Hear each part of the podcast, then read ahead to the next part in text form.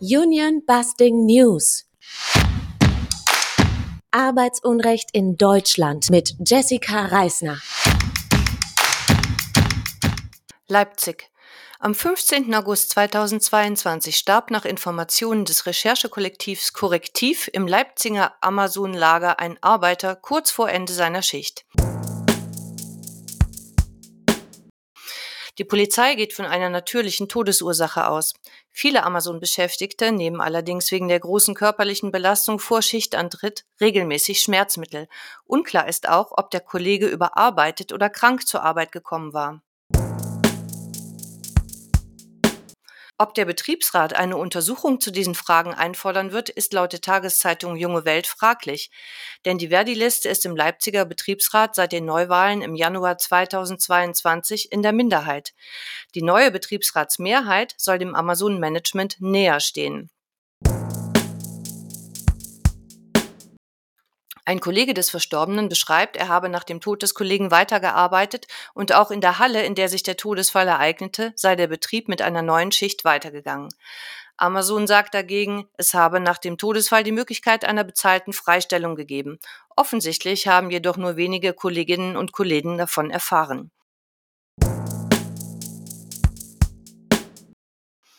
Wir fühlen uns an den Todesfall Ende 2019 bei VW in Wolfsburg erinnert. Auch dort beschwerten sich Kollegen nach dem Tod eines Arbeiters während der Nachtschicht über den pietätlosen Umgang. Die Produktion lief weiter, während der Leichnam noch in der Halle lag.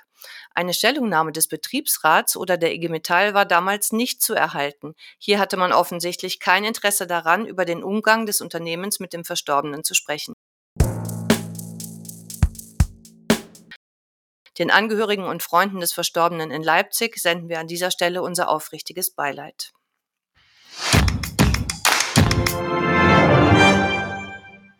Duisburg. Immer noch völlig unklar ist, wie es am 14.10.2022 zum Tod des 26-jährigen Leiharbeiters Refat auf dem Werksgelände von ThyssenKrupp kommen konnte. Refats Leiche wurde erst Tage später in einem Schlackebecken gefunden. Familie und Freunde erheben im Magazin Jacobon schwere Vorwürfe. Aus ihrer Sicht war die offizielle Suche nach Refat eher eine Alibi-Maßnahme seitens der Behörden und auch der Werksleitung. Sie sehen auch darüber hinaus gravierende Ungereimtheiten. Beispielsweise sei Refats Leiche auf einem nicht veröffentlichten Bild nur an Kopf und Oberkörper mit der nicht zu entfernenden Schlacke bedeckt gewesen. Dabei soll er den offiziellen Berichten nach doch tagelang vollständig bedeckt in dem Schlackebecken gelegen haben, weswegen er ja auch nicht aufzufinden gewesen war. Leiharbeitsagenturen wie Ehlemann und der Oberhausener Personalservice OPS, die Refat Beschäftigten, sind laut dem Magazin Jacobon bei den Arbeitsmigranten in Duisburg-Marxloh und Bruckhausen dafür berüchtigt, Gesundheits- und Sicherheitsvorschriften nicht einzuhalten. Refat hätte den Bereich um das Schlackebecken alleine gar nicht betreten dürfen. Die Reinigungstrupps arbeiten nur im Team. Außerdem soll das Becken eigentlich ständig überwacht werden. Der Bericht im Jacobon zeigt auch, welche Ausmaße die Auslagerung bei ThyssenKrupp hat.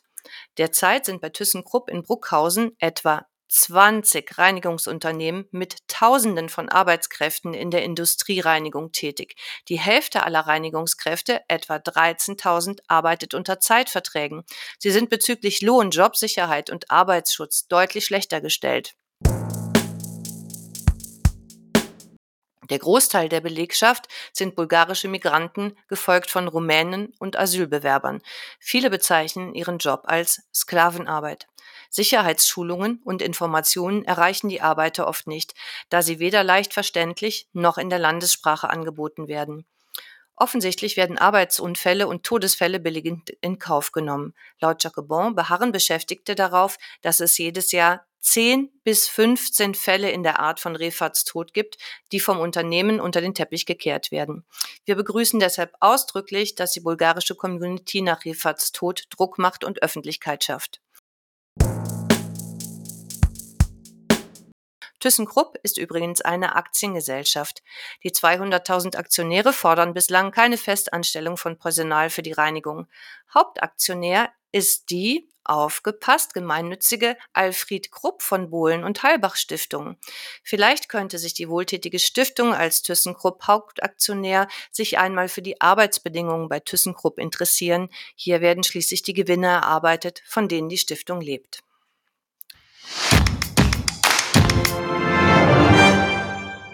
Bielefeld. Die Staatsanwaltschaft Bielefeld lässt eine Anzeige wegen Behinderung der Betriebsratsarbeit gegen die Geschäftsführung der Sicherheitsfirma Prodiak fallen. Dabei hatte sich ersten Ermittlungen zufolge der Anfangsbedacht bestätigt. Die Staatsanwaltschaft Bielefeld stellt das Verfahren aber trotzdem ein, da kein hohes Strafmaß erwartet wird. Auch gäbe es kein öffentliches Interesse an dem Fall. Der Sicherheitsdienst Prodiak gehört seit 2016 zur Kieler Wach- und Sicherheitsgesellschaft KWS.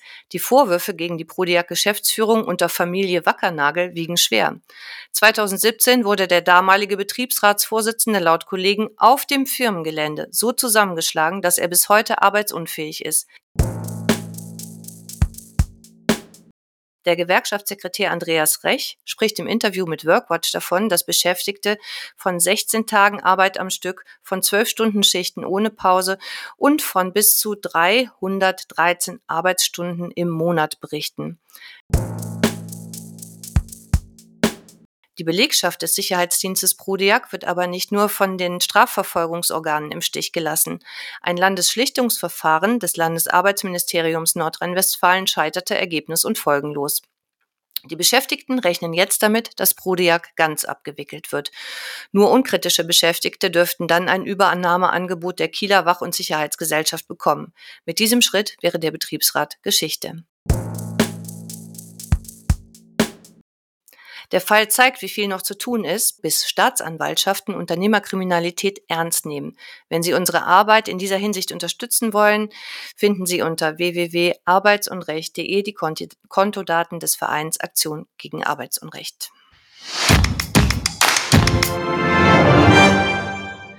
Erfurt. Die Helios-Kliniken in Erfurt gehören zu Fresenius. Fresenius wiederum ist eine europäische Aktiengesellschaft mit Sitz in Bad Homburg. Die Beschäftigten fordern unbedingt Entlastung, denn die Personalsituation ist unerträglich. Die Aktiengesellschaft jedoch macht lediglich Angebote finanziell für die dauernde Überlastung und die geforderte Flexibilität zu entschädigen. Die Beschäftigten haben hierzu einen ganz klaren Standpunkt. Sie sagen, Geld ist keine Medizin gegen Überlastung. Neueinstellungen möchte die Aktiengesellschaft aber nicht zustimmen. Das neue Personal würde schließlich Löhne fordern. Die Gewinne in den letzten drei Jahren nach Steuern jeweils 40 Millionen sollen aber lieber an die Aktionäre ausgeschüttet als in Personal investiert werden. Der Fall bietet eine ungeschminkte Aussicht darauf, was uns mit der Aktienrente erwartet. Die Aktienrente ist ein Vorhaben der aktuellen Bundesregierung und soll 2023 eingeführt werden. Der Einstieg soll teilweise kreditfinanziert aufgebaut werden, also mit Schulden. Dazu sollen im Jahr 2023 Haushaltsmittel in Höhe von 10 Milliarden Euro bereitgestellt werden.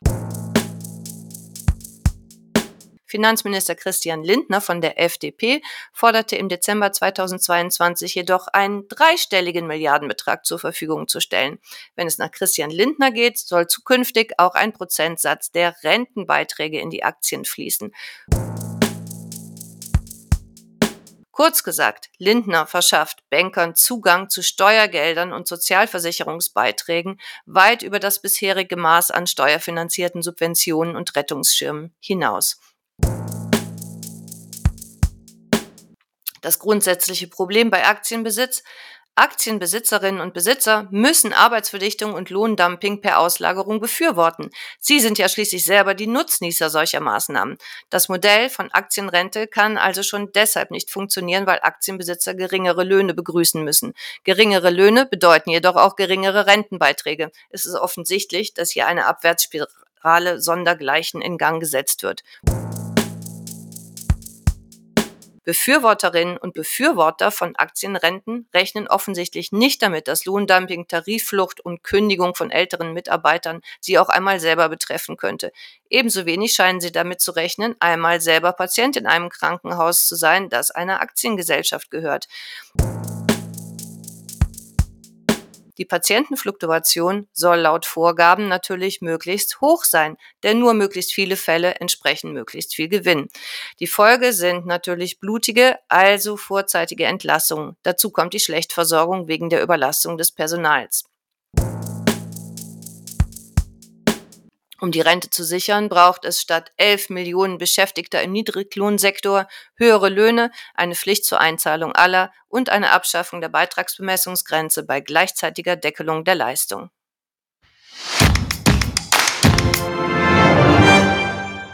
Twitter in Deutschland. Der Großteil der rund 30 Beschäftigten von Twitter Deutschland erhielt nach der Übernahme des Nachrichtendienstes durch Elon Musk Kündigungen. Sie sind daraufhin, wie mehrere Medien berichteten, in die Dienstleistungsgewerkschaft Verdi eingetreten und wollen Kündigungsschutzklagen erheben. Sogar von einer Betriebsratswahl ist plötzlich die Rede. Es ist natürlich grundsätzlich immer erfreulich, wenn sich Kolleginnen und Kollegen gewerkschaftlich organisieren und ihre gesetzlich Verbrieften Mitbestimmungsrechte wahrnehmen. In diesem Sinne wünschen wir den Gekündigten viel Glück. Um Rechtshilfe der Gewerkschaft Verdi zu bekommen, müssen Normalsterbliche allerdings drei Monate Mitglied sein und der Streitfall darf nicht schon vorher eingetreten sein. Das macht unseres Erachtens auch Sinn, denn Solidarität ist wie ein Konto, auf das man einzahlt und kein Selbstbedienungsladen, auf den man nur zurückgreift, wenn man gerade selber Hilfe braucht. Union Busting News Arbeitsunrecht in Deutschland.